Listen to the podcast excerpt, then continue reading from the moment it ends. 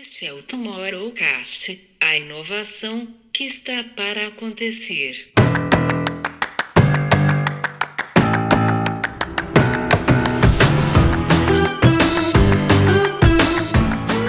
importância de objetivo, expectativa, para que a gente consiga conduzir da melhor forma. Mas eu acredito que, além desses relatórios por nicho de diversidade que nos ajudam a entender esses impactos segmentados, e a gente está trazendo tecnologia para falar desse assunto tão delicado, que é a diversidade, a gente também trabalha numa lógica de grupos, para que o grupo, em conjunto, consiga alcançar de fato os objetivos maiores dessa de cada uma das demandas que a gente trabalha por aqui.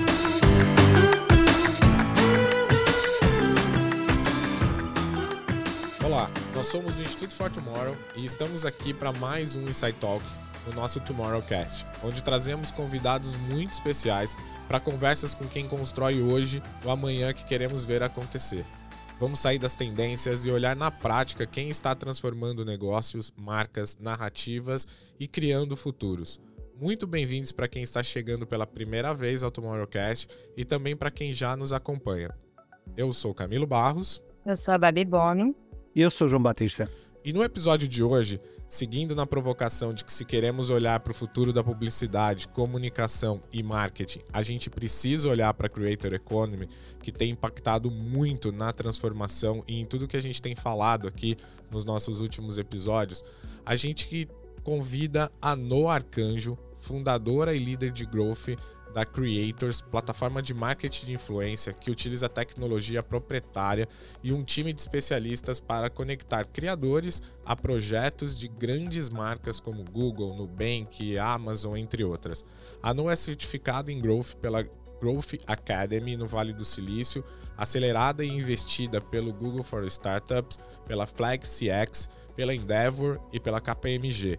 Colunista da Fast Company do Meio Mensagem, como executiva de marketing, ela já trabalhou em multinacionais como Coca-Cola Clothes e a joalheria dinamarquesa Pandora, que foi muito importante na decisão dela empreender e onde ela liderou projetos com a ONU Mulheres, inclusive. Ela faz parte do board do MMA Latam. Olá, Noah. Muito bem-vinda ao Tomorrowcast. E eu que agradeço, que apresentação incrível, obrigadíssima, esse convite é maravilhoso, vou adorar bater esse papo com vocês. Afinal de contas, falar sobre a Creator Economy é sempre legal e muito necessária, né? Achei ótimo que você falou que vocês não conseguiram parar de falar desse tema, ele é tão rico. Afinal de contas, a gente está falando de um mercado que tem crescido em cerca de 33% ao ano. Os investimentos estão transferindo gradativamente de mídia para conteúdo. É uma transformação de mercado toda vez que a gente fala de grandes investimentos, né? Então vai ser ótimo trocar toda, toda essa ideia com vocês.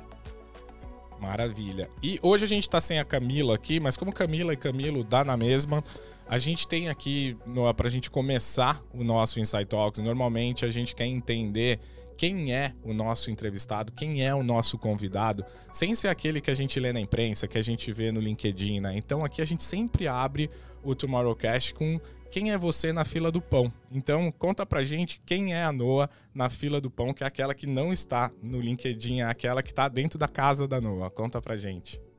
Ah, um prazer. Bom, eu sou uma interiorana. Eu vim de Barretos, interior de São Paulo, morar na capital. Hoje, hoje resido em São Paulo, mas na verdade há muito tempo. Eu cheguei com cinco anos de idade aqui. Sempre tive a família do interior, bom que tem sempre um, um lugar gostosinho pra gente visitar nas férias, né?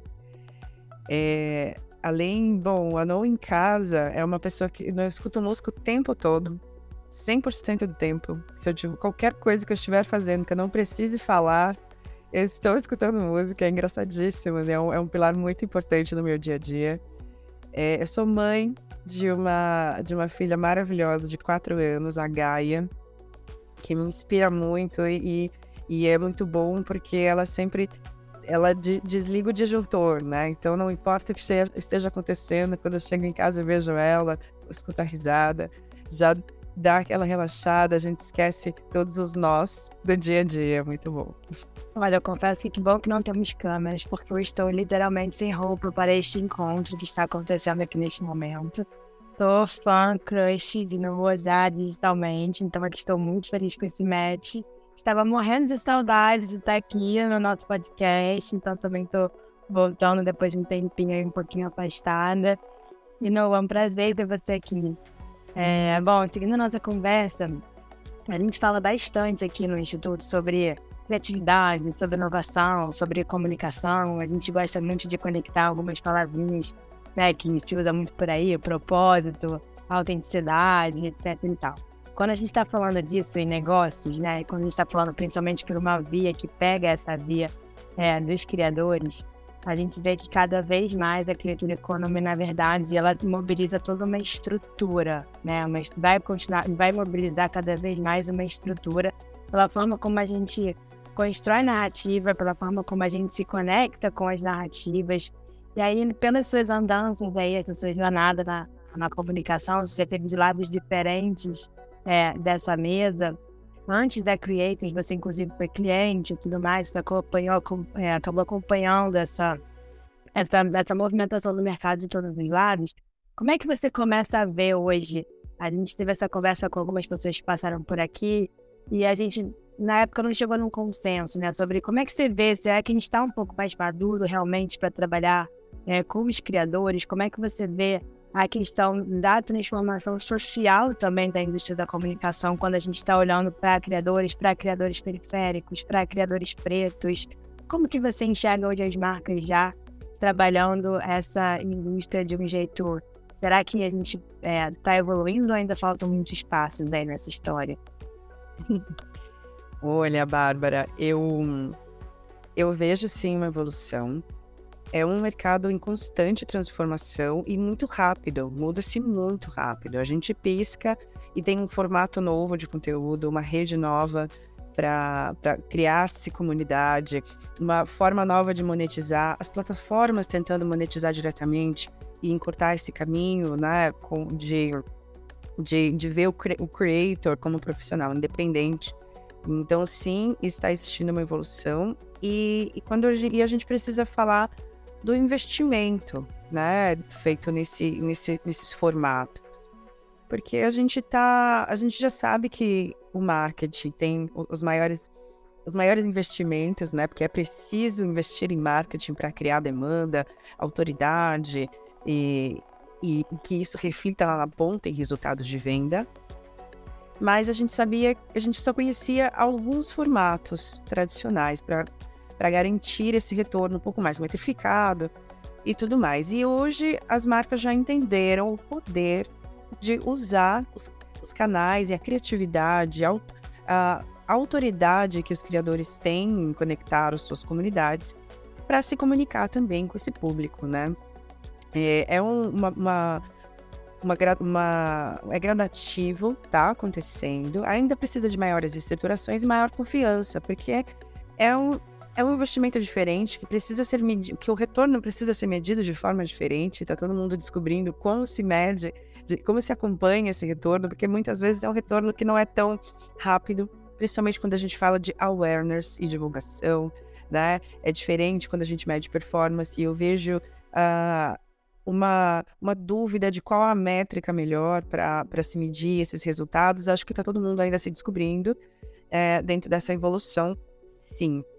Mas também vejo uh, os criadores se profissionalizando super rapidamente, virando de fato mini produtoras, conseguindo trazer sua criatividade para criar roteiros, para produzir os, alguns efeitos especiais em conteúdos que a gente recebe, que a gente pergunta, nossa, como é que, como é que eles sozinhos conseguiu fazer tudo isso, né? E eu vejo as marcas não só de olho na audiência, mas também na criatividade que os creators têm e podem trazer para que esse conteúdo fique nativo de social, né? Porque é diferente um conteúdo adaptado para o social e um conteúdo nativo de social. Então eu vejo que as marcas já estão entendendo o potencial é, dessas criações e estão querendo trazer também esses espaços e essas trocas para suas próprias redes. É, e para pensar como a cabeça de creator e, criar um conteúdo nativo de social. A Noa estava a falar há pouco eh, que, quer dizer, ainda estamos todos um pouco a descobrir para onde vamos e para, e para o que fazemos, mas já temos algumas certezas. E há um assunto que eu não consigo deixar de tocar, porque estamos muito associados também ao, ao, ao, propósito que as marcas têm e quando investem uh, no, nos criadores, não é? Mas né, não podemos falar de propósito sem autenticidade. Quais são as certezas que temos relativamente à alavancagem de conteúdos autênticos em relação a, a resultados, por exemplo, já que hoje conseguimos medir isso? Ah, bom, isso é muito, muito interessante, né? A gente tem trabalhado bastante essa pauta dentro da Creators, né? De uh, a criação de conteúdos autênticos. Bom, existem várias vantagens, é, João, nesse, quando a gente fala desse tema. A primeira vantagem é quando a gente usa um conteúdo autêntico, que já gera uma conexão com a audiência ou a comunidade que segue o perfil em questão. E o melhor de tudo é que a gente consegue passar a mensagem sem ser na forma de interromp interrompimento, que antigamente a gente fazia uh, anúncios assim, interrompendo a programação, interrompendo esse fluxo. E quando a gente integra esse fluxo dentro da, do, da criação de conteúdo, de, de, páginas que a gente segue, melhora muito uh, essa, esse engajamento, né, a receptividade uh, desse conteúdo. Foi feita uma pesquisa no Brasil e a gente tem muita receptividade de conteúdos dessa forma, porque ele não é mais uma interrupção, ele é um entretenimento.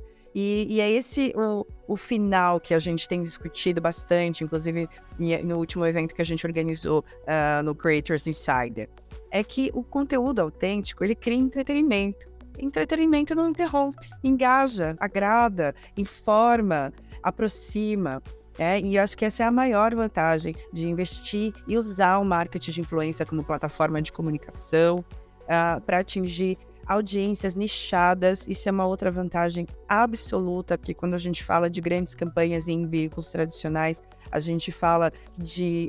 Um, como eu posso dizer, é, é, quase, é quase um tiro de canhão, né? Fala-se com muito tipo de, muitos tipos de pessoas ao mesmo tempo e tem que acertar uma única mensagem, um único que visual para falar com, com, com, uma diversidade de pessoas, né? Principalmente quando a gente olha para um país tão miscigenado, diferente quanto é o Brasil, né? A gente tem de muitos sotaques diferentes, jeitos de falar diferentes, fisionomias diferentes, etnias diferentes, é tudo é muito misto. É? Então, a gente poder usar é, esses canais de nicho dentro do marketing de influência ajuda muito a gente a conversar a mesma conversa de formas diferentes que engajem e sejam melhor uh, absorvidas e recebidas pelas diferentes comunidades e audiências que a gente precisa atingir num, num país tão plural quanto o nosso.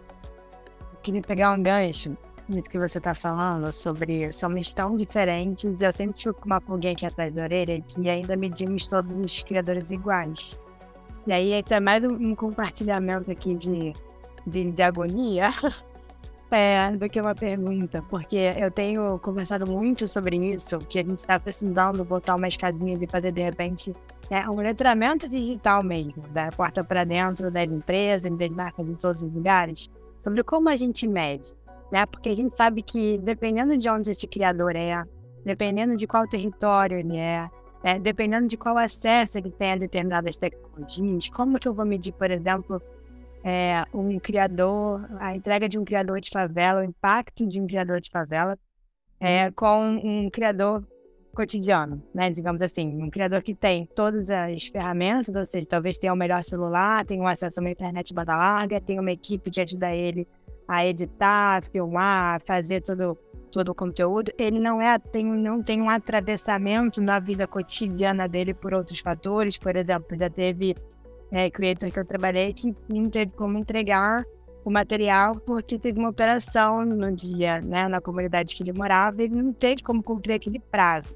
Daí eu fico pensando assim, como que a gente pode começar a olhar é, para esse lugar dessas métricas e ter uma conversa com o mercado em relação a esses números para que eles sejam é, menos os números da vaidade. A gente fala por uns anos aí quem trabalha na indústria da, né, dos criadores sobre as métricas, as métricas de vaidade, porque ao mesmo tempo tem coisa que é difícil de medir, né? O impacto dessas comunidades locais, por exemplo, tem criadores indígenas, é, tem criadores do interior.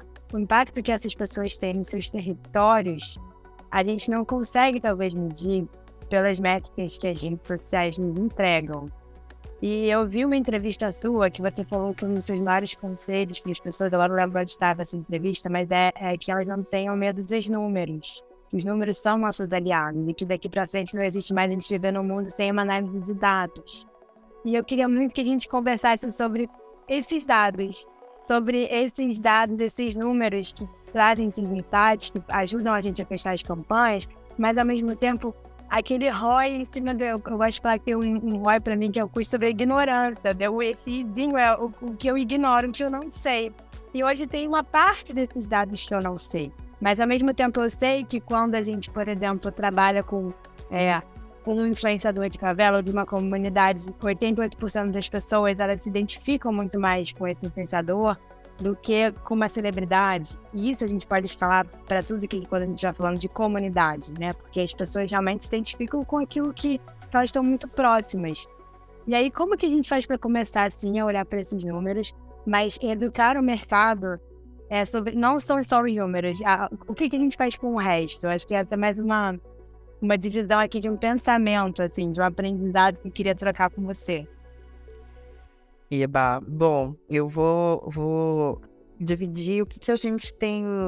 O que, que a gente tem trabalhado na Creators para que a gente cons consiga contribuir para a profissionalização desse mercado como um todo. E olhando para essa, essa pauta de métricas e dados que você trouxe, Bárbara.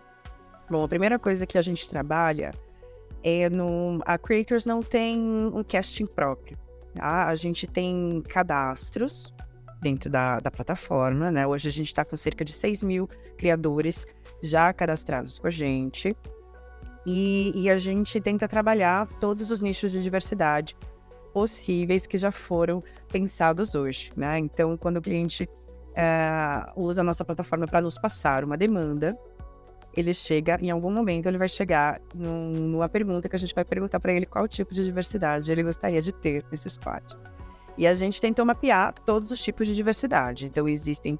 Ele pode pedir pessoas pretas, indígenas, asiáticas, não brancas, não binárias, 50 mais, plus size, PCD, é, então, né, entre outras que a gente conseguiu mapear. E já levantaram a mão e pediram mães para incluir nesse nicho de diversidade. A gente não tinha pensado que poderia, que pudesse ser um nicho de diversidade, mas a gente já fez e já levantaram mães também. Quero vamos especificar direitinho essa, né, todos esses nichos. E aí, por outro lado, a gente faz um trabalho de comunicação para que os nossos criadores, quando se cadastrem com a gente, se reconheçam dentro desses nichos. Né? Então, aí a gente já consegue gerar mais relatórios e mais dados e analisar uh, esses comportamentos também por nicho de diversidade em cada uma dessas entregas.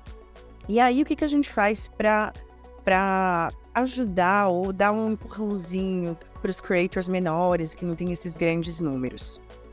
A gente vende grupos, vende squads de criadores de conteúdo. Então existe uma métrica compartilhada, o que já facilita, né, tanto para o resultado chegar mais próximo do que a marca é, e o cliente espera, e para os creators que, que são menores e entregam mais engajamento do que impacto, por exemplo, que é o que mais acontece com os creators menores, micro e nanos, e mais diversos, né? Eles têm taxas de engajamento muito mais altas que, que um creator gigante que tem, por, por, em seu benefício, tem um, um, um awareness muito maior, porém não consegue engajar totalmente a, base exatamente porque ela é muito grande, né? É difícil interagir com todo mundo, responder todo mundo e tudo mais. Então, a, a gente tem uma metodologia aqui na Creators de formar squads, o melhor squad para cada campanha. E dentro dele pode ter creators grandes e pequenos, médios, né? A gente pode, a gente consegue balancear é, é, todo, todas essas métricas, entendendo o objetivo da campanha.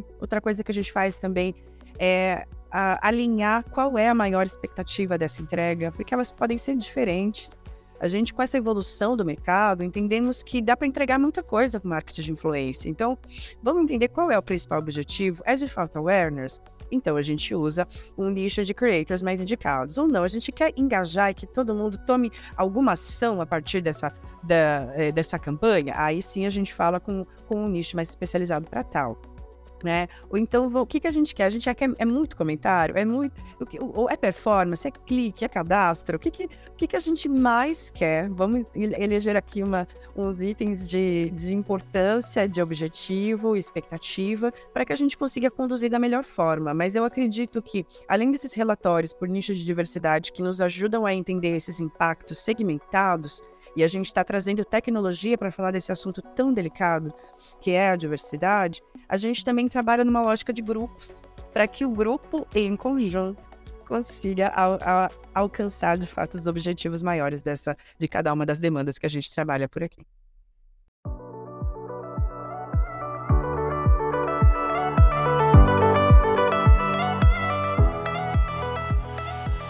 Boa, você estava comentando sobre, sobre a Creators, você comentou que vocês não têm o cash próprio e você comentou como é que é a, a estrutura. Só para a gente. Eu odeio caixinhas, tá? Odeio colocar coisas em caixinhas, mas só porque o mercado enxerga dessa forma, né? Enxerga as agências, enxerga os fornecedores ali e tal. Conta pra gente, e aí até aproveitando aqui, conta como surgiu o modelo da, da Creators também, que eu comentei lá na abertura do, do nosso papo, né? É, da onde vem a, a ideia da Creators e como é que ela se estabelece e aonde a Creators está dentro desse, dentro desse ecossistema, né? E a partir dali, qual é o modelo? Eu sou uma agência, eu sou um anunciante. É, quando eu aciono a Creators? Ah, obrigada pela pergunta, Camilo. Você sabe que é meio complexo nos, nos explicar. A gente criou um modelo, um modelo relativamente novo. Então a gente é, uh, a gente se vende como uma solução híbrida de marketing de influência, né? Que, re, que entrega de ponta a ponta uma solução para trabalhar marketing de influência hoje em dia, né? Então que, que a gente faz? Então, eu tenho. Por que, que a gente é híbrido? Que eu tenho um time de especialistas, como você comentou, que entrega estratégia, supervisiona o, o, o mapeamento, né? Que a máquina, a gente está criando uma tecnologia para fazer recomendações, porque a gente acredita que todas as tecnologias do mercado hoje só olham números e a gente acredita que não dá para entregar só números, é preciso olhar aspectos étnicos e sociais das pessoas para gerar o engajamento lá na ponta, o reconhecimento com a audiência. Então a gente está criando é, essa machine learning. Então existe uma sugestão que meu time revisa é, e retira sugestões de mapeamento que não fazem sentido, trazem outras que a, que a solução não trouxe. E é por isso que a gente sempre tem pessoas trabalhando em todas as etapas do processo. Quando, quando a gente finalmente fecha os, o, o squad e o cliente aprova, existe uma reunião onde a gente passa o briefing para os criadores, num papo super legal. Isso diminuiu muito o número de refações. Eles entendem o briefing, o guide, a luz, tem que gravar de manhã, é melhor gravar de noite, indoor, outdoor, como é que é essa gravação. Então a gente tira dúvidas e já causa um senso de comunidade, porque quando eles entram nessa reunião, eles já sabem todos os outros, os outros criadores que estão nesse briefing, quem mais está com eles, eles se reconhecem, eles se cumprimentam, é muito legal. Só você também tá aqui, às vezes rolam até umas collabs que não estavam combinadas. Vamos fazer junto? A gente já fez aquele outro e tal. Então, existem vários pontos super humanizados e com entregas de especialistas que a gente faz. O que, que a gente traz na tecnologia, né? Além dessa, dessa entrega de dados e leitura que eu falei para vocês, a gente também tem uma, um fluxo um pouco mais rápido, a gente consegue ser mais ágil. E o nosso próprio time utiliza a plataforma para ajudar isso. Como eu falei, existe essa revisão do mapeamento, o cliente pode ver uh, o escopo de cada um que foi proposto. É, a gente oferece um contrato automatizado que quando o cliente aprova o squad, todo mundo recebe o mesmo documento, onde deixa claro os escopos, mesmo que individualizados, as datas, o valor acordado e o mais importante, que é o super diferencial da Creators nesse mercado, a gente deixa super claro a nossa taxa de serviço neste único documento. Ou seja, o criador sabe a nossa taxa de serviço em cima da entrega dele e o cliente também. É, hoje, é hoje é uma coisa que a gente vê pouco é, no mercado, né? Existe sempre um valor único e, e a gente deixar isso super claro. A gente tem bastante orgulho desse ponto. Uma outra coisa que a gente consegue oferecer com tecnologia, a gente cria histórico, né? Então, o cliente pode dividir esse histórico de todas as contratações que foram feitas, ticket médio, avaliação de cada um dos criadores que ele contratou com a gente. Ele consegue dividir com jurídico, procurement, compras, né, para todo mundo ter acesso a tudo. A gente também tem uma solução de pagamento que o cliente paga uma única invoice e a gente faz o split automatizado para todos os envolvidos e cada uma das campanhas. Então, isso também facilita uh, a vida no, do, nos processos burocráticos de homologação e pagamento que os clientes fazem na contratação do squad.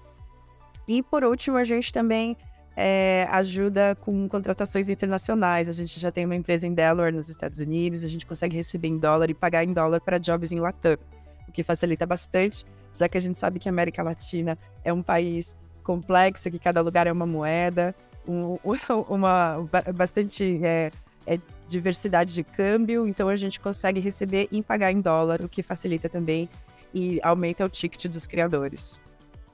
Noah, mas no meio disto tudo eu acredito que tem muitas marcas procuram vocês para se capacitarem e entrarem na conversa, não é?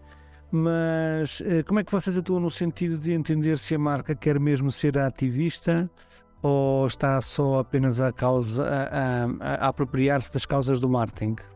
Ah, João, é, a nossa missão aqui na Creators é conectar criadores a marcas que, que queiram criar e escalar suas conversas com essas comunidades, né? E a gente é, é, é nossa, é, nós somos guardiões dessa missão aqui na Creators, né? E, é, e por isso a gente é muito guiado pelo olhar da comunidade é, e da audiência, né? O que eu sempre brinco, eu falo, gente, eu adoro meus clientes, mas eu prezo muito a comunidade, porque sem eles eu não tenho nada para oferecer para vocês, né? Então a gente precisa cuidar, cuidar deles, isso é super importante.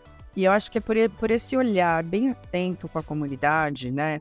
Que a gente tem, inclusive por isso que a gente instituiu esse ritual de passar o briefing numa reunião e não no e-mail, ou diretamente pela plataforma, que a gente consegue guiar também nossos clientes a sempre pensar nessa conexão com, é, com a ponta, né, de uma maneira mais importante e estratégica, né, de, de qualquer campanha que a gente faz. Então a gente já traz essa essência de olhar e valorizar a comunidade em primeiro lugar, porque ela vai ser o porta-voz, né, dessa mensagem e responsável pelo engajamento na ponta. É super importante que todo mundo entenda, se entenda e se identifique com a missão, com o propósito, com os valores, né? A gente brinca, tem alguns nomes para fazer verificação, é, que a gente chama de disaster check ou antecedentes digitais.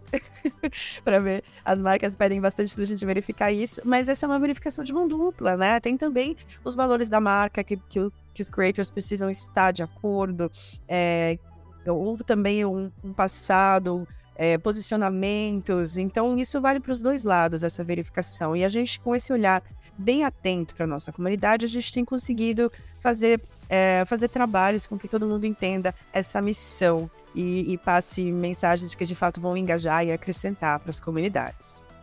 Noah, vocês estão desenvolvendo um programa de aceleração para criadores em parceria com o Google, chamado Black Creator Program. Queria conhecer um pouquinho mais desse programa, mas também queria saber como é que foi essa jornada. Vocês foram também acelerados pelo Google lá atrás, né? Isso mudou muito o negócio de vocês. É, queria que você falasse um pouquinho dessa parceria com essas grandes plataformas, como que elas também impactam, né? Tanto o seu negócio e como que vocês agora também vão impactar o negócio de outras pessoas. Ai, sem dúvida. A gente tem um relacionamento de longa data com o Google. O Google tem uma unidade que se chama Google for Startups. E essa unidade é, é direcionada para acelerar algumas startups selecionadas que são uh, escolhidas dentro de programas de aceleração que o Google for Startups promove desde 2016, quando abriu um campus aqui em São Paulo, mas existem outras unidades ao redor do mundo. Nós fomos, uh, nós iniciamos essa jornada com o Google no final de 2019 e mudou completamente o nosso destino, afinal de contas, é, eu sou uma, uma mulher preta que veio do mundo corporativo e sentou na cadeira de empreendedora de, de uma startup de tecnologia sem muita bagagem do mercado, né? Afinal, por, por motivos óbvios, né? Trabalhar com tecnologia já era uma coisa nova, porém sempre cercada de muitos privilégios, cursos caros e tudo mais. Então o Google abriu muitas portas me conectou e tive mentorias com Googlers do mundo inteiro. Foi sempre maravilhoso. A gente conseguiu ir emendando um programa no outro. Ainda somos acelerados pelo Google e hoje, esse ano, inclusive, eu e meu sócio fomos escolhidos para um programa de programa de Founders Alumni é, do Google for Startups, que vai ter um encontro com founders do mundo todo na Califórnia no final do ano. A gente está bem animado, são muitas, muitas, muitas trocas muito ricas, então o Google tem uma, uma importância muito grande sim na nossa trajetória. Sobre esse programa do Black Creator Program, foi uma iniciativa muito, muito bacana, porque a intenção do Google era trazer, de fato, mais conteúdo preto, conteúdo produzido por pessoas pretas, para as buscas do Google. E para isso, a, nossa missão era formar 100 criadores pretos, micro e nanos, do Brasil inteiro, 25% de cada região, né? A gente selecionou bem estruturado mesmo, para que a gente pudesse acelerar, ensiná-los, mas o objetivo final era que eles criassem sites para que eles pudessem se monetizar e criar conteúdos nesses sites para ir parar nas buscas do Google e deixar a busca do Google mais diversa. Esse era o objetivo. Como é que a gente desenhou todas essas etapas? Então a gente trouxe outros uh, criadores pretos que já tinham grandes bases de followers, já estavam um tempo nessa jornada, que podiam dividir seus, seus conhecimentos com esses criadores. A gente também trouxe a, a Afro Saúde, que é uma startup focada em oferecer psicólogos pretos para atender pessoas pretas. Então, teve, a, teve saúde mental, um programa de saúde mental super focado na população preta, que foi bem bacana.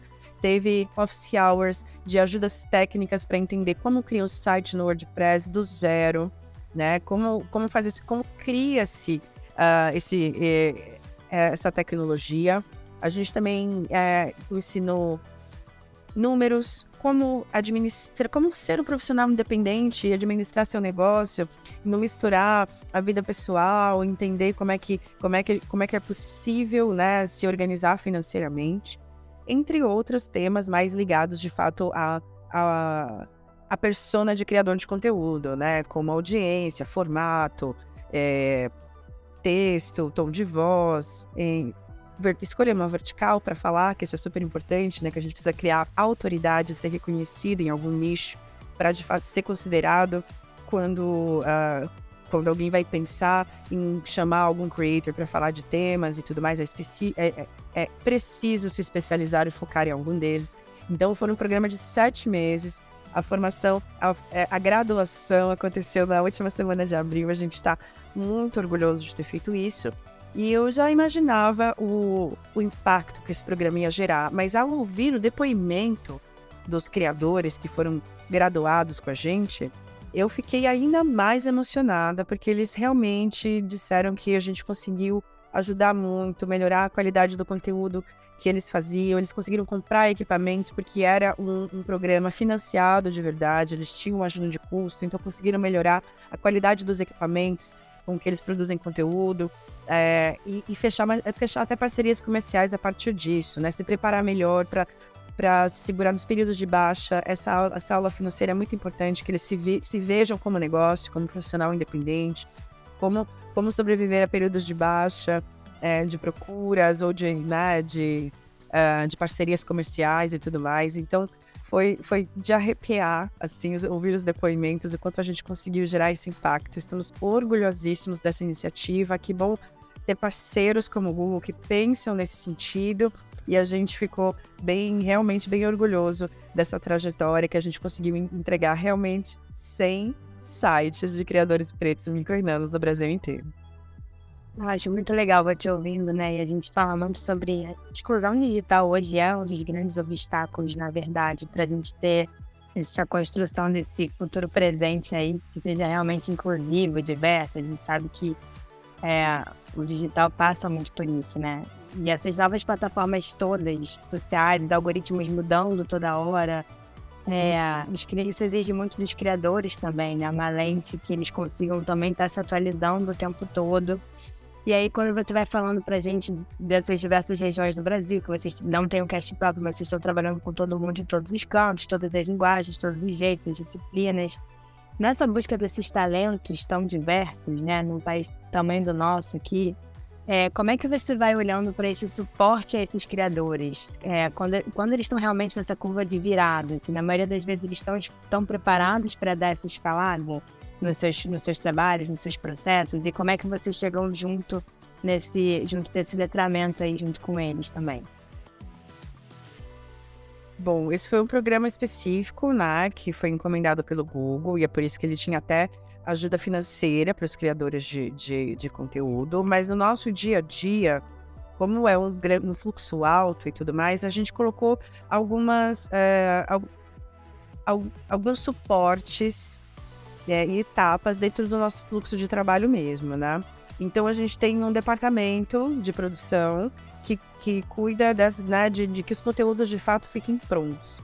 E aí a gente detalha bem o briefing, dá umas sugestões de, de, de aonde gravar, como gravar, aonde posicionar essa câmera, é, melhor, né, como o melhor enquadramento, iluminação, esse tipo de coisa, né? Fora essa reunião que a gente de fato bate um papo e entende como que a gente pode ajudá-los. A ideia é, em evolução é que a gente consiga criar a, alguns estúdios para que, que a, a, galera consiga ir e, de fato, gravar seu conteúdo presencial em lugares interessantes uh, e trazer essa, esse suporte que você perguntou, Bárbara, que, ele, que, eles, que eles têm um lugar também, porque às vezes uh, a gente sabe que a casa não é o melhor lugar e aí não consegue se mexer muito, não consegue mudar muito a câmera, porque tem um monte de outras coisas em volta e a gente precisa de pensar em, pensar em, em outras uh, regiões, né, para gravar. Ou então tem a tecnologia do chroma key que eu amo,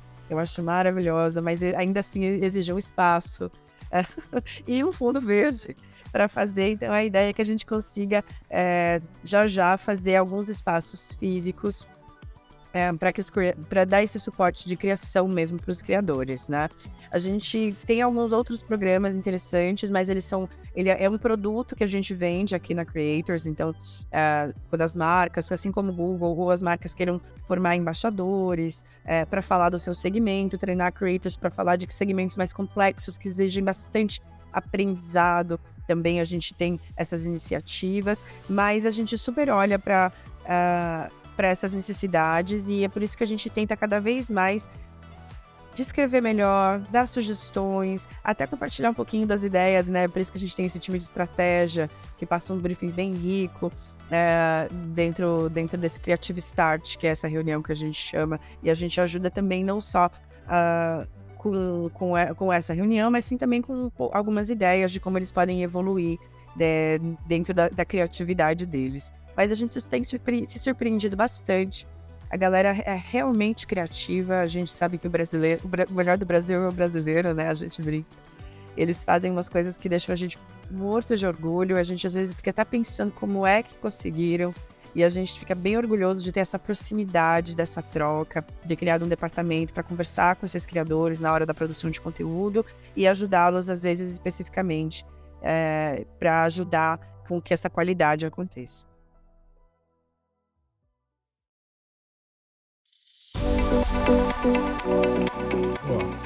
Você está tá comentando sobre esse suporte que vocês dão aos criadores e tudo, mas de alguma forma, né, se a gente olhar as novas plataformas, e a gente fala nova plataforma, parece que é coisa que está nascendo agora, mas não, a gente está falando do TikTok, a gente está falando do Kawaii, a gente está falando de, óbvio, né, de Reels, de Shorts ali, que é quem colocou a produção de conteúdo ali centrada, né, no, no creator e que a gente estava muito acostumado lá com o influencer que usava o poder de audiência dele como mídia e não ele como um, um criador. E isso traz esse cara para frente da câmera com superpoderes de falar de fato como marcas, não mais só no seu canal e na sua audiência, mas de fato de virar ali a cara da marca e de ter essa relação. É, a gente tem conversado muito sobre como fazer isso juntos e afins, né? Como é que vocês têm, têm olhado e como é que vocês têm, de alguma forma, sem perder a genuinidade, porque é exatamente isso que performa e que, que, a, que a audiência das plataformas quer ver, como é que vocês têm trabalhado esses novos superpoderes desses, desses creators que deixam de fazer é, publi e passam a fazer de fato ali uma criação de conteúdo mesmo para as marcas? E raramente eles estão preparados para essa conversa de fato com, com a marca, né? Como é que é esse papel de vocês nessa intermediação E como é que vocês enxergam esses novos poderes que eles têm? Ah, bom, nossa, nosso papel é fazer com que esse, esse, esse, essa entrega final desse conteúdo né, atinja todos os objetivos que, uh, que foi proposto, solicitado né, pelo cliente. E é muito legal ver que, pelo menos os clientes que têm trabalhado com a gente, a gente tem trabalhado com marcas super legais, como as que você citou é, no início, né? Google, Nubank, uh, Prime Video, a gente atende o List, uh, Click, é, ClickBuzz, DocuSign, entre outros que eu não vou me lembrar agora, PicPay, maravilhoso. Eu tô vendo que as marcas estão, de fato, é, entendendo e se abrindo para escutar é, esse superpoder que, do, dos creators, que na minha opinião é, é, a criatividade, mas não é só a criatividade. Eu acho que o, o superpoder dos criadores é conhecer a audiência. Eles conhecem, né? Nesse último evento Creators Insider que eu comentei, eu né, fiz essa pergunta se eles escutam a audiência, se eles recebem sugestões. E, e a gente estava com a, o CEO da Melted Videos nesse evento, e foi maravilhoso que ele disse que esse é o melhor briefing. É um briefing que vem da audiência, que eles dizem exatamente as piadas que eles querem ouvir na Melted. Eu falo, gente, sempre perguntei se recebe sugestões. Ele falou, esse é o melhor briefing de todos o que me dá, me dá ideia também depois para fazer as outras entregas que eu preciso, entregar o que minha audiência quer, né, dentro disso. Então eu acho que esse é um super poder, porque ele sabe exatamente o que a audiência quer ouvir, o melhor tom de voz, o melhor formato para cada tipo de conteúdo que ele precisa entregar, né? E, e é preciso estar disponível para ter essa troca real com a comunidade, receber essas sugestões para ser mais assertivo, né? Eu tenho visto é, bastante criadores de conteúdo que, por natureza, são atores e atrizes, né? É, que acharam nas redes sociais um canal aberto que não precisam ser aprovados em uma emissora, ser colocado em algum elenco. Eles têm ali uh, os seus equipamentos e audiência para criar entretenimento para eles. E eu tenho visto eles arrasarem, mandando super bem na criatividade, criando roteiro, encenando vários personagens ao mesmo tempo. E os comentários são sempre, nossa, que me surpreendi que no final era uma publi. Não estava esperando que fosse, né? Isso é um entretenimento. E eu tenho visto a, a, a comunidade e a audiência comentar isso, para gastar um tempo para escrever elogiando o conteúdo que foi criado pelo creator, né? E tenho achado isso maravilhoso, essa interação, porque isso é um. É, esse é o superpoder, né? Entreter informar, engajar. E esse é o superpoder que o creator tem. Então, tô adorando ver a audiência realmente tomar um tempo para valorizar e incentivar. Né? Isso só nos, nos uh, reforça que de fato é o caminho certo que a gente está fazendo para esse novo formato de comunicação, de que é assim que as audiências querem ser impactadas, com essa criatividade, com, é, com essa, esse canal aberto com os criadores que eles se conectam. E eu acho que só tem a melhorar e evoluir essa conexão daqui para frente. Essa profissão influenciador, né, tá se consolidando cada vez mais. É impressionante, né? Aqui no Brasil tá virando realmente o que você quer ser. Ah, eu quero ser isso, esse influenciador. Quando a gente conversa principalmente com essa geração mais nova aí, e quando a gente está falando até de comunidades de baixa renda, virar influenciador virou um complemento de renda das pessoas. As pessoas estão trabalhando, estão fazendo seus corres e tentando ser influenciadoras é, junto com, com essa história. É, hoje já são autodeclarados no Brasil 9 milhões de influenciadores só no Instagram, que é uma grande loucura, né? Temos muito mais aí de gente que a gente nem conseguiu mapear. A gente conversou com a Bia, inclusive, nos episódios aqui, nos primeiros episódios, a Bia Grande do Pix, e eles fizeram também uma pesquisa sobre ROI Influencer, e essa pesquisa mostrou que 68% das marcas é, falavam considerar o marketing de influencer algo muito estratégico para seus negócios. Né? Porém, quem engaja mesmo nos posts patrocinados, tipo 91%, são considerados os micro-influenciadores. Segundo esse estudo também da Clear, é, do State of Marketing Influence Marketing desse ano.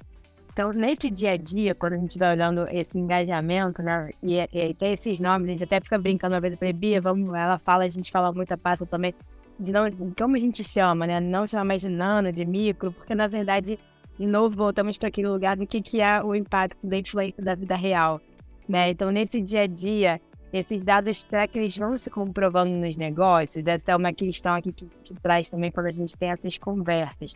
É, de novo, né? A gente está falando muito desse engajamento da vida real cada vez mais. Claro que essa fatia desse bolo da publicidade, ela não tem como servir a todo mundo, esses 9 milhões de pessoas. Então, o que, que vai virando esse, esse criador de, de conteúdo no dia a dia, né? Ele, o profissional vem primeiro, o que, que vem antes, como é que a gente vai olhando para essas pessoas enquanto potencializadoras também desses negócios e como que esses dados também se refletem nos negócios para as marcas, né? No impacto para as marcas e vice-versa. Como é que você vê isso? Bom, eu vejo que a lógica do squad funciona muito, porque aí a gente uh, foca mais no objetivo do que, de fato, nos nomes de cada criador. Assim. E a gente tem trabalhado com muito sucesso nesse sentido. Eu vejo uh, as estratégias de marca, elas estão, de fato, elas podem ser divididas, né? E, e tudo depende da gente estabelecer e, e, combinar os objetivos, né? Porque se a gente estiver falando, gente, eu só quero awareness, qual é o meu maior objetivo aqui? Quero awareness. Bom, então vamos falar com perfis maiores, com grande número de, de followers, que faz super sentido para esse objetivo macro que você deseja. Agora, se, se eles falarem, não, gente, eu preciso é, de conversão, uma tomada de atitude, né? Um call to action que a gente chama através dessa campanha. Aí vamos falar com, com creators e vamos olhar o número de engajamento que eles têm, né? Porque, é, o, o que a gente está propondo aqui e nosso objetivo é o outro. Então, se as expectativas estiverem super alinhadas, acho que a gente consegue trabalhar com, os, com objetivos alcançados, independente do nicho que a gente trabalha. E na minha visão, tem, é, tem oportunidades para todo mundo, né? A gente já sabe que os influenciadores com uma rede de followers menores, de seguidores menores, têm um super engajamento. A gente sabe que os medianos trabalham um pouquinho dos dois, têm engajamento, mas também tem um pouco de awareness e trabalham bastante naquela fase de sustentação de campanha, ou então campanha, campanhas de mais longo prazo, que precisam de fato ser mais pontuadas. Uh, em, em, longos períodos, eles funcionam super bem. E a gente sabe que os influenciadores maiores são aquele tiro de canhão que eu falei, que fazem super awareness, né? Pelo menos informar é, o novo serviço, a nova marca, o produto e tudo mais, é, desde que esse seja o objetivo. Então eu vejo aqui duas, uh, dois combinados muito importantes para a gente fazer, né? O primeiro é qual é o objetivo que a gente quer com essa campanha, que vai nos ajudar a pensar estrategicamente em como alcançá-lo e também uh, essa lógica de, do squad, porque aí a gente foca mais no objetivo do que no nome em si, podendo oferecer oportunidades para todos, né? E aí a gente consegue ser mais inclusivo e abrangente, na minha opinião. E aí, para a gente comentar aí, infelizmente encaminhando já para o final da nossa conversa, é, falando desse ponto da, da diversidade e da inclusão, e dos últimos eventos recentes, né? A gente teve alguns eventos bem importantes esse ano que já aconteceram, SGSW, como o João já falou aqui, agora a gente acabou de ter o Web Summit Rio. É, a Monique e Evelyn, inclusive, ela teve no seu evento recentemente, né? E ela agora viralizou, até por conta de um comentário que ela fez no Web Summit Rio, que falava assim, é, muitas marcas tiveram compromissos públicos de diversidade, mas esqueceram é, mas esquecem que colocam valores milionários nas agências, essas agências que negociam com os criadores de conteúdo. Em nenhum momento eu vi marcas cobrando das agências se elas estão pagando de forma justa os criadores de conteúdo de grupos subrepresentados. E essa foi uma discussão que aconteceu ali no, no Web Summit, é uma discussão que tem estado em pauta.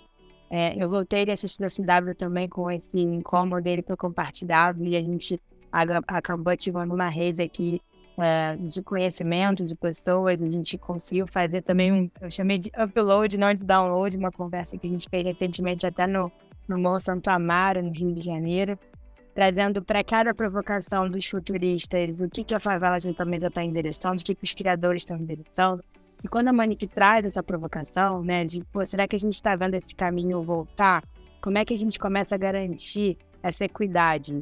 É, do negócio e a sustentabilidade da cadeia como um todo. Como é que a gente faz essa via de mão dupla acontecer? Eu acho que isso é para tudo. Ela trouxe isso da provocação do investimento de criadores, e eu faço essa provocação em cima do conhecimento também que está circulando desses eventos dentro da nossa própria indústria. como que a gente faz é, essa cadeia realmente se falar e a gente pensar como a gente traz essa equidade para tudo que a gente está fazendo de forma bem transversal, em todas as esferas, quando a gente está falando de, de, de, sustentabilidade dos negócios da, da Creator Economy, para que continuem de fato é, nesse caminho da diversidade e da inclusão, né?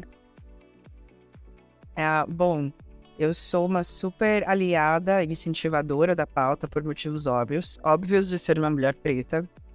E, e para ajudar efetivamente né, nessa evolução, além da, de toda essa, essa entrega de relatórios, de ter uma, uma feature que busca diversidade dentro dos squads e depois analisa a performance, a gente tem, nosso time de mapeamento e estratégia tem metas internas, que metas de performance, que vale bônus, para entregar mapeamentos diversos em todas as esferas, mesmo que o cliente não peça. Então, esse, esse é o nosso trabalho. A gente oferece um mapeamento diverso, independente do pedido que nos chega. Né? Alguns clientes colocam na ferramenta algumas hashtags de diversidade, outros não, mas todos recebem sugestões, né? É, e isso é muito bom porque entrou no fluxo, entrou no processo, né? A gente entrega, a gente entrega marketing de influência e dentro dele o fluxo são de perfis diversos, né? A gente não vende pro projetos de diversidade. A gente entrega boas entregas de marketing de influência que tem diversos nichos uh, de diversidade dentro do fluxo já está pré-estabelecido, né?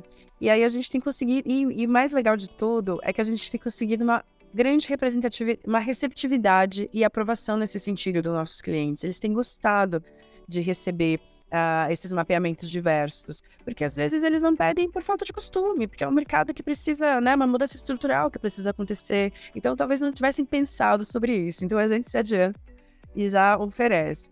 E o mais legal, a gente rodou um NPS dentro dos nossos clientes ativos para investigar um pouco mais do nosso trabalho, se a gente estava entregando, gerando valor para a cadeia. E essa foi a única, a única, o único item votado com unanimidade. Foi as entregas diversas que a gente faz. Me deixou muito surpresa, é, porque é uma coisa que a gente faz naturalmente e, e, e foi percebido pela ponta, né? Os clientes estão gostando de receber esses mapeamentos, mesmo, mesmo que não tivessem pensado antes sobre eles, né? É, e isso foi, foi muito legal entender que isso é uma unanimidade, que eles estão gostando, porque na final de contas estão todos sendo cobrados também. Não, tudo bem que podem não cobrar as agências e tudo mais, mas o cliente da ponta está cobrando sim. Não se pode mais postar uma foto de time no LinkedIn se não for um time diverso. É, é, isso gera, gera crise de imagem. É, então existe uma, existe uma cobrança, ela precisa ficar melhor, maior e mais forte, mas ela já está acontecendo e as pessoas estão sentindo e se, preocupar, e se preocupando com essa pauta, né? E aqui a gente acredita que esse seja o segredo do engajamento mesmo, né? A audiência se reconhecer nos perfis com os quais ela se identifica. E falando disso num país tão plural como o nosso, é de fato a melhor estratégia para gerar conexão de verdade. Então eu acho que por isso a gente teve esse NPS com essa votação unânime sobre a diversidade dos squads que a gente entrega, que foi uma surpresa boa, a gente ficou bem feliz. E entendendo que esse fluxo, já com o pensamento interno do time, tem nos ajudado a provocar essa mudança no mercado também. Noah, deixa eu ligar aqui o complicómetro e vamos aqui um bocadinho fora de pista uh, explorar um pouco mais esta, esta questão de que uh, estamos a viver uh, provavelmente a maior revolução tecnológica e essa revolução tecnológica tem que ter um impacto natural nas nossas vidas. E nomeadamente nesta área, esta é a minha grande curiosidade, porque ainda agora no, no, na Web Summit aí no, no Rio dizia a Chelsea Manning que estamos todos a olhar para o problema da, da, inteligência artificial, mas quer dizer, há coisas boas que podem acontecer e há coisas boas que a própria inteligência artificial nos pode ajudar a descobrir. E a, a minha questão é, é, é, relativamente exatamente a isto, ou seja, em cima da, da ética humana, se acrescentarmos tecnologia, uh, como é que conseguimos mais diversidade? Você sabe, João, que é exatamente por isso que a gente está criando um, algoritmo próprio, né? Porque a gente acredita que se a gente olhar só números, a gente não vai realmente conseguir. tá? Isso é claro e é por isso que a gente decidiu criar e não usar algum que já tenha pronto, porque já tem, né? Existe um monte de, de plataformas fazendo sugestões de mapeamento mundo afora, né? E todas usando apenas números. E é por isso que a gente pergunta sobre, uh, so, sobre tipos de diversidade também, sobre uh, temas, de, temas de interesse a serem falados, para a gente tentar ler pessoas de fato como pessoas, né?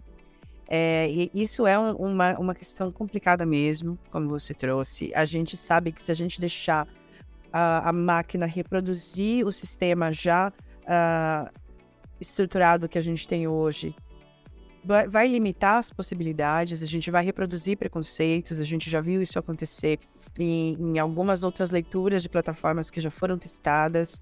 É, a gente, na, durante a pandemia, na, na Inglaterra, tentaram fazer a avaliação de alunos né, naquela, naquela vira, virada de escola para a faculdade, para não ter que aplicar a prova, porque a gente estava no primeiro ano de pandemia e ainda não existia encontros presenciais, não podia existir, né, de, de maneira alguma.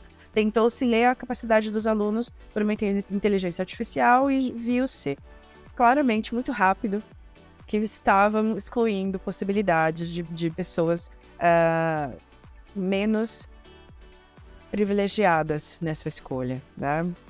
Quando a gente vê é, alguns assuntos, né, no Twitter, o Twitter também tentou criar uma, uma programação para responder comentários e ele muito rápido já estava é, já estava reproduzindo preconceitos sobre uh, mulheres em altos cargos de liderança, entre outras pontas, né? A gente já vê a inteligência muito rápido reproduzir um comportamento nosso. Então a gente não pode culpar a máquina.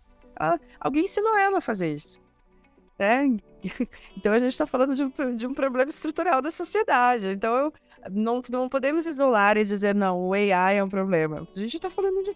A Bárbara acabou de trazer, é um problema estrutural que tem que ser discutido em todas as, as esferas para que ele de fato seja resolvido, né? E, e anulado, né? Mas eu, a, a inteligência artificial só vai de fato destacar de uma maneira muito mais rápida e ágil os nossos gaps sociais que a gente tem hoje num mundo totalmente preconceituoso e com falta de oportunidades.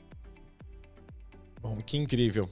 Eu vou, eu vou personalizar ainda mais essa tua, essa tua resposta agora. Já que a gente falou do ser humano é, e da importância disso, né, da tecnologia e ser humano, a gente está sempre aqui no. Tanto na, na, nos trabalhos do Instituto quanto aqui no Tomorrowcast, sempre a gente está ressaltando que é, a tecnologia está a serviço do ser humano e não ao contrário, né? Como a gente tem pregado ultimamente. E a gente escutando você falar, Noah, a gente escuta muito sobre a Creators, muito sobre tudo que a Creators está fazendo, as tecnologias que estão por trás da, da Creators, mas a gente vê uma mulher incrível que empreendeu, que fez uma transformação de carreira, né? Saiu ali do, como a Bárbara diz, da bolha quentinha ali da, das corporações e de tudo que, que dá essa segurança apesar de que, como mulher, como mulher preta, você tem os desafios que, infelizmente, a gente tem sempre que ressaltar aqui, que ainda é, precisam ser é, equacionados pela desvantagem histórica e social. Mas conta um pouco pra gente, pra gente fechar, até em tom de inspiração, porque é muito legal te ouvir. Como é que é essa construção dessa mulher tão incrível que empreende, que cria uma empresa que na verdade carrega um monte de propósito, muito mais do que tecnologia que a gente falou tanto aqui, que tem essa, esse propósito tá nas duas pontas, né? Tá entre conectar como vocês mesmos se definem como empresa, mas também de desenvolver e dar possibilidades às bordas que normalmente estão fora das conversas ali e tudo. E o que, que fica de legado dessa tua história? Ah, bom, é, de fato foi uma, uma transição é, complexa, porque quando a gente fala de, de, mudar, mudar muito os horizontes, eu, claro, consegui trazer muito, muita bagagem, né? Foi muito legal todas as minhas passagens no mundo corporativo, né? Trabalhar numa multinacional. Quando eu trabalhei na joalheria Pandora, eu trabalhei com Rachel Maia, que na época foi reconhecida como a única CEO preta do Brasil, Saiu uma capa na revista Você S.A. Na ocasião eu estava lá. E foi para mim uma. Eu sempre conto essa história porque para mim também foi uma surpresa. Ninguém tinha feito esse levantamento. Então, até as pessoas que estavam lá trabalhando com ela não sabiam que ela era a única, né? Então, para mim, foi um, uh, um presente saber o quão privilegiada eu era. É, e, eu, e eu cheguei lá, foi tão engraçado, que eu fui fazer entrevista para ser coordenadora de marketing em 2014. Eu não estava pronta, nem um pouco, né? Uma, uma, menina preta ser coordenadora de marketing de uma empresa multinacional, mas eu fui lá. Mesmo assim, falei, ah, o não a gente já tem, né? Por que não? E fui, e a entrevista com a Rachel foi a pior entrevista que eu já fiz na minha vida. Eu acho que eu fui péssima, não, não respondi nada do que ela queria. E aí ela me pediu para esperar do lado de fora.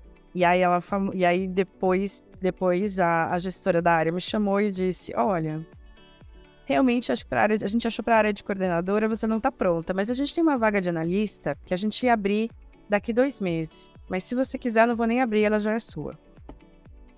E ela me deu uma oportunidade tão absurda que eu tenho certeza que foi crucial para eu estar aqui hoje, né, à frente dessa empresa, né, que, que a gente que a gente tem liderado. Foi foi uma mulher preta que me deu uma oportunidade incrível de trabalhar numa empresa multinacional e começar a ter contatos com headquarters em outros países, né?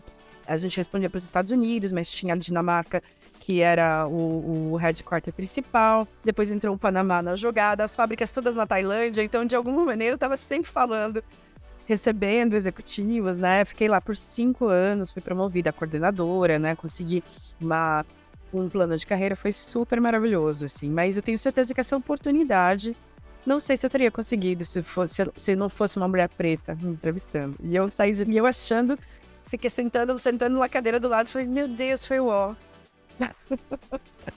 né? Achando que tinha sido péssima na entrevista, e foi maravilhoso.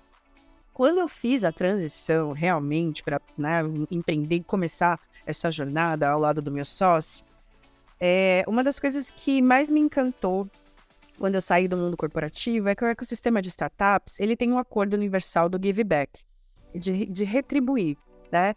E, e, é um, e como é um ambiente muito diverso, né? Abrir um negócio novo, novo né? normalmente inovador, num mercado complexo como o Brasil, com falta de, de incentivos fiscais e governamentais para isso, né? É, é preciso, de fato, uh, você ter uma, uma comunidade, uma rede de apoio para te apoiar, para trocar, para trocar sugestões, acertos e erros, né? Porque nada, nada evolui a gente mais fácil do que ouvir erros dos outros que já passaram por esse caminho e, e podem dividir suas experiências com a gente, né?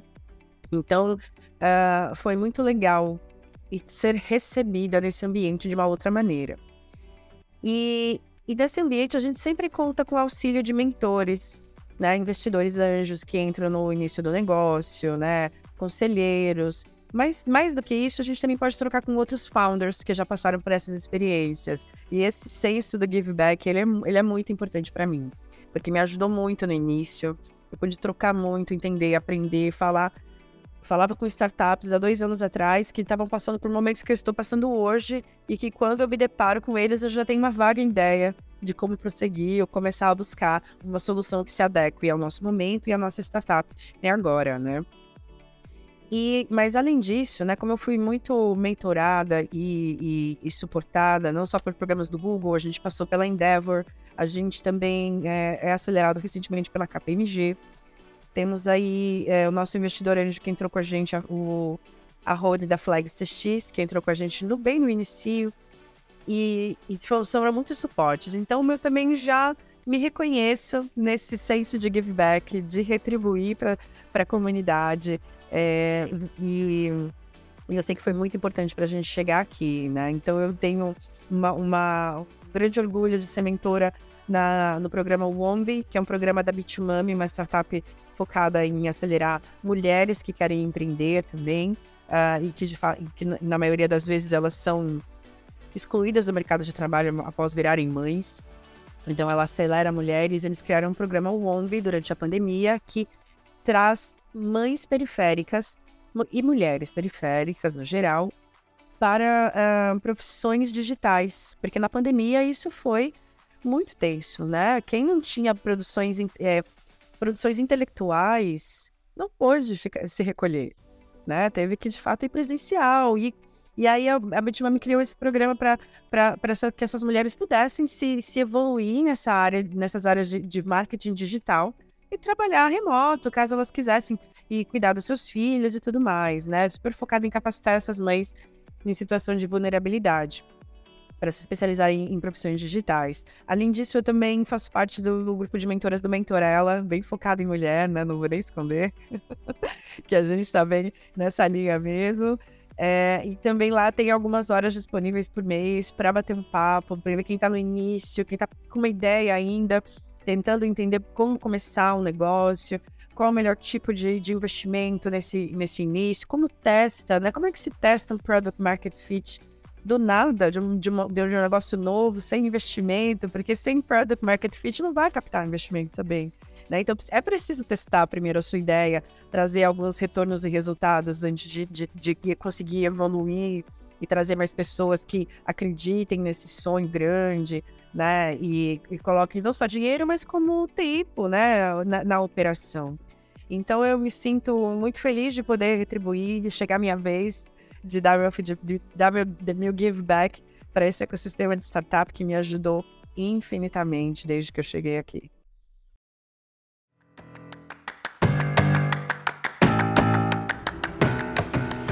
Bom, quero já até na fila aí, enquanto mulher empreendedora aqui, quero essa mentoria com certeza. Quero chamar as amigas aqui também para participarem.